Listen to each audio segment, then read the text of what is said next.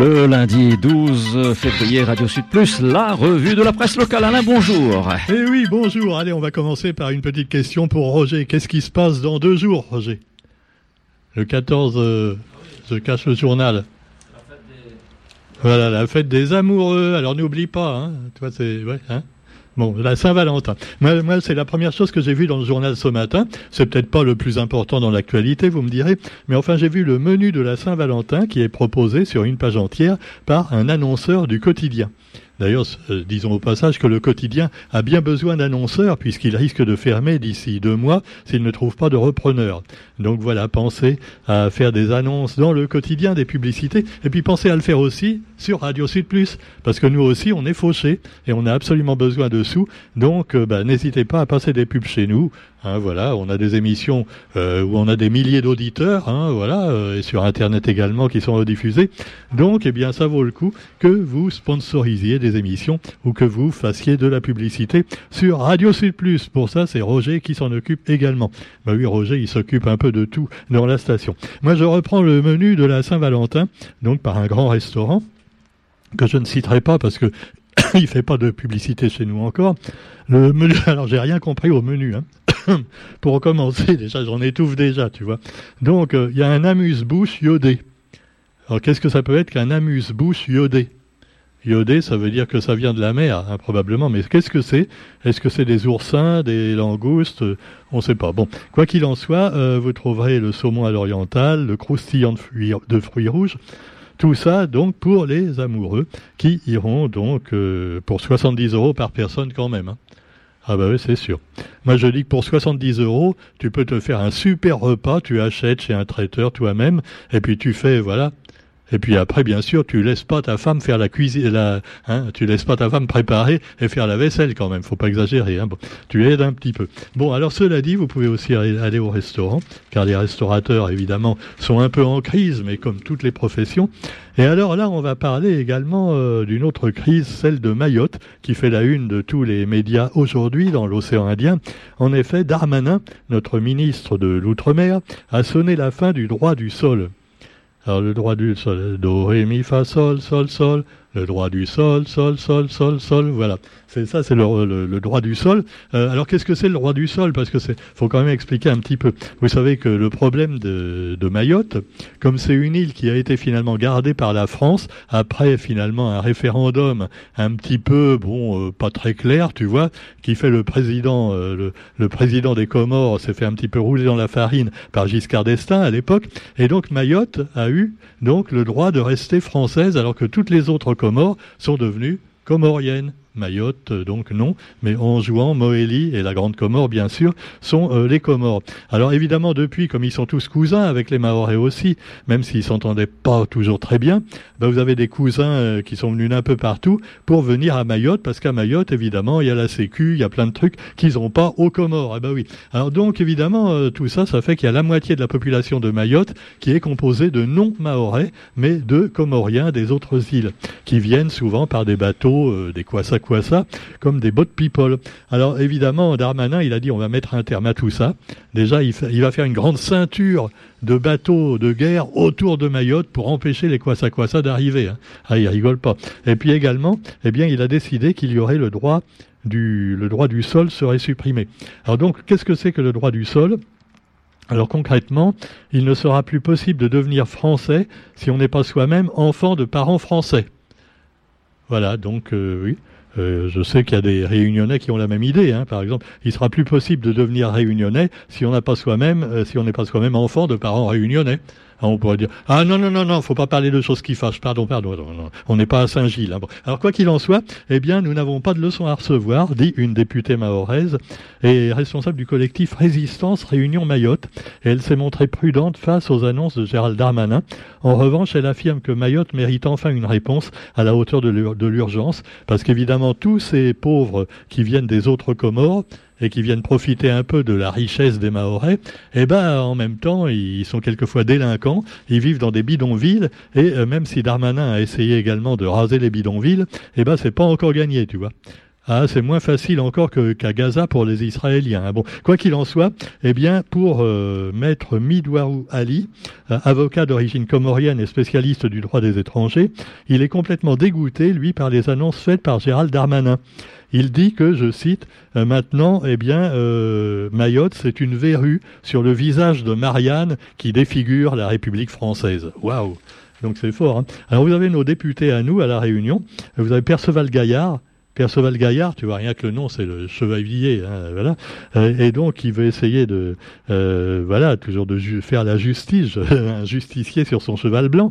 Et alors donc, 14 euh, ans après la départementalisation de Mayotte, la République n'a pas tenu ses promesses d'émancipation, de justice sociale et d'égalité, mais elle a créé une situation de non-droit. Et eh ben ouais, c'est ce que je vous disais. Depuis qu'on a dit Mayotte va rester français, pour des raisons finalement d'espace maritime, euh, également de bases militaires. Hein, parce que bon, les gens à la limite ils s'en foutent, tu vois, des Maoris, c'était pas le problème. Mais euh, maintenant, ça a foutu un gros bordel.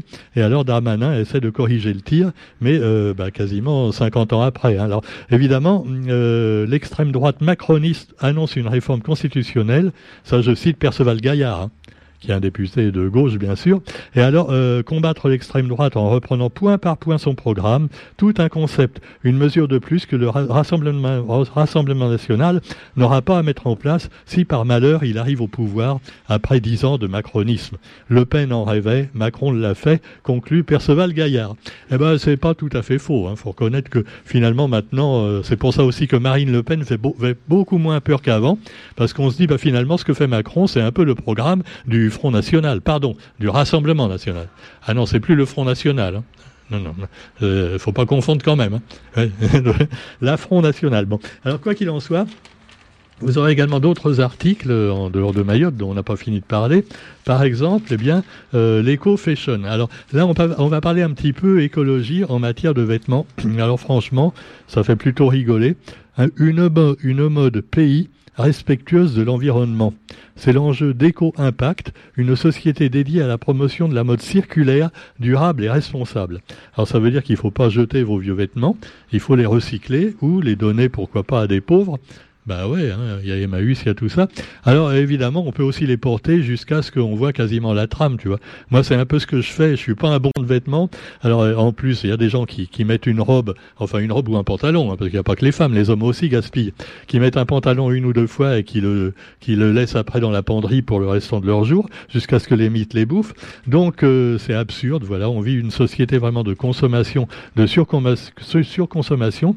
Alors est-ce que l'éco-fashion donc euh, va rendre les choses plus euh, éco-responsables, ben je sais pas. Euh, c'est pas que je suis pas convaincu, mais enfin on verra bien.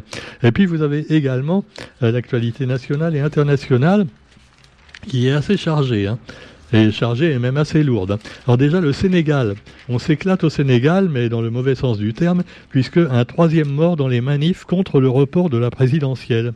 Alors évidemment, le Sénégal était un exemple pour l'Afrique jusqu'à présent de démocratie. Enfin, euh, un exemple de démocratie selon l'Occident. Non, parce qu'en en fait, bon, on sait ce que c'est France-Afrique. Hein. Voilà, ils étaient bien sages, les Sénégalais, ils, ils, emmerdaient pas les, les expats et tout ça, donc ça allait très bien. Mais maintenant, le Sénégal commence également à dire, bah, il y en a marre, euh, voilà, qu'on se mêle de nos affaires. En même temps, ils ont aussi un président qui voudrait bien se représenter une énième fois. Et ça, évidemment, dans la constitution du Sénégal, eh ben, c'était pas permis jusqu'à présent. Non, mais rigolez pas parce qu'on a failli aller voir le truc en France. Hein. Macron, il avait dit euh, ouais, peut-être je vais me représenter une trois. Euh, non, non, on te représente pas là, c'est pas une bonne idée. Non, on va mettre Attal à la place de toute façon. Bah ouais, ouais, ouais, ouais, ouais, Attal carrément, allons-y. Bon alors, euh, un lycéen de 16 ans a été tué dans le sud du Sénégal. Alors, euh, mobilisation également à Paris et à Berlin, parce que bien sûr, l'Occident s'inquiète. Aïe, aïe, aïe, on va perdre aussi le Sénégal. On a déjà perdu euh, récemment le Burkina Faso, le Mali, euh, tous les pays d'Afrique de l'Ouest, hein, qui étaient quand même la France-Afrique avant, même s'ils étaient décolonisés soi-disant depuis 50 ans. En fait, le, le, mec qui était au pouvoir, c'était toujours un copain. Ah ouais, ah ouais, ouais, des dictateurs. Même quand ils étaient virés, après on les mettait dans un château dans la banlieue parisienne. Même Ratsirac à Madagascar, tu vois pourtant c'était Non, mais c'est fou. Hein. Alors cela dit, voilà, ils sont toujours bien accueillis. Ça, c'est des migrants, en fait, qui ont beaucoup de sous parce qu'ils en ont mis de côté, donc on les accepte bien, tu vois. Ah ouais, si tu as un émir d'Arabie Saoudite ou un ancien dictateur africain qui veut partir en France, il peut partir tout de suite. Même à Mayotte, il a le droit. Il n'y a pas de problème, il n'y a pas de problème. Bon, allez, pendant ce temps-là, vous avez également, euh, puisqu'on parlait de Mayotte, je faisais une comparaison honteuse, je l'admets, avec Israël et le Hamas. Ah non, faut pas faire des comparaisons, jamais, jamais avec Israël. Hein. Oh là là, ça rappelle de tristes souvenirs de l'humanité. Non, non, non, non, faut pas comparer. Ça n'a rien à voir, non, non, parce que Israël se défend. Bon, là, il a déjà massacré euh, dix fois plus de Palestiniens que les Palestiniens ont massacré d'Israéliens, mais ils se défendent. Voilà, voilà, c'est ça. Euh, tu me crèves un œil, c'est dans la Bible. Hein. Tu me, euh, ouais, dans la Bible Ancien Testament. Tu me crèves un œil, je te coupe la tête. Voilà. Ça, c'est la mentalité un petit peu de Netanyahou qui porte bien son nom, Netanyahou, c'est nettoyage ethnique. Et alors, euh, d'ailleurs, non, mais c'est pas déjà avant, euh, quand les soldats israéliens faisaient des opérations dans la bande de Gaza, ils appelaient ça, ils ont toujours appelé ça depuis le début, nettoyer la pelouse. Allez, on va aller nettoyer la pelouse. On passe la tondeuse. Allez, Alors là, il y a encore eu des morts civiles, euh, voilà, dramatiques, parce qu'en plus, on parle même de gens qui ont qui ont agonisé pendant pendant des heures, voire des jours, sans que les soldats israéliens qui étaient à côté essaient de les aider, tu vois. C'était en zone de guerre. De toute façon, c'est des Palestiniens, c'est des sous-hommes. Hein.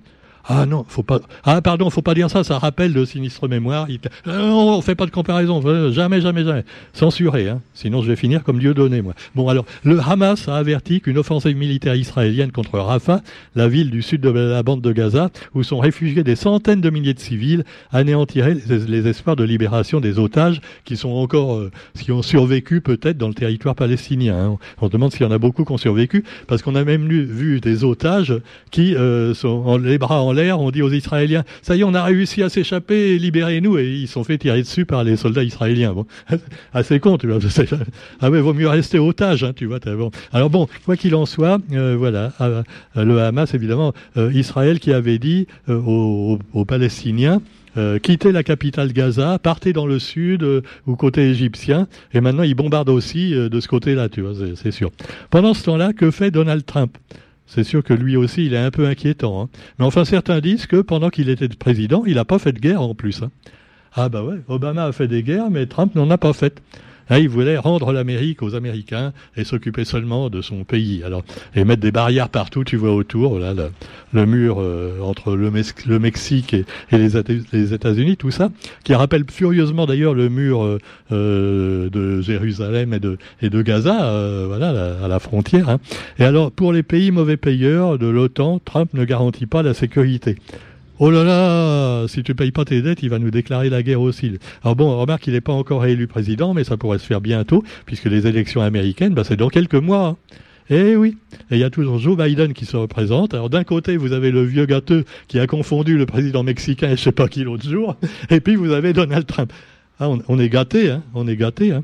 On va finir par aimer Emmanuel Macron si ça continue. Hein. finalement, on n'est pas si mal en France, tu vois. Euh, en même temps, en même temps. Bon, alors cela dit, euh, vous avez également il y avait un truc important que je veux pas oublier quand même. Ah oui, c'est le carnaval de Rio, pour terminer quand même de manière plus joyeuse. Le carnaval de Rio entre féerie et politique, car les écoles de samba défendent leurs couleurs qui sont quelquefois politiques. Alors voilà, il y a des vertes et roses, des rouges et blanches, euh, des bleus et blanches. C'est le plus grand spectacle de la Terre. Euh, il y a aussi des morts, hein, un petit peu, parce qu'il y en a qui en profitent pour régler leur compte, tu vois dans le carnaval. Bah ouais, il y a tellement la foule, euh, voilà. Et alors donc, euh, voilà, c'est c'est un peu une espèce de gay pride, mais à grande échelle, quoi. Hein, voilà, c'est sûr. Non, mais c'est sympa, hein, c'est très bien. En tout cas, euh, notons également l'écologie pour terminer, avec un symbole qui disparaît du ciel lorrain. Alors en Lorraine, vous aviez un magnifique ouvrage, la centrale électrique de Saint-Avold, une centrale évidemment d'énergie électrique, oui, c'était pour refroidir c'était atomique, ça, je pense. Hein. Et alors, euh, elle a été supprimée et euh, la tour aéro-réfrigérante numéro 5 de cette centrale de Saint-Avold a été dynamitée. Boum. Alors, à la place, bah, ils vont faire, euh, ils vont faire autre chose, voilà, soi-disant moins polluant. Euh, mais enfin, pour l'instant, c'est pas gagné. Euh, alors, il y a également l'environnement avec les communes du littoral en quête de solutions face au recul du trait de côte. Les vagues qui de plus en plus submergent la côte en métropole et au, Pays Basque en particulier. Et euh, ça arrivera un jour également à Saint-Gilles-les-Bains. Et peut-être que là, finalement, les prix commenceront à rebaisser. Allez, bonne journée à tous. Et puis, oui, on rendra Saint-Gilles non, rien, j'ai rien dit. Allez, bonne journée à tous et on se retrouve demain. Salut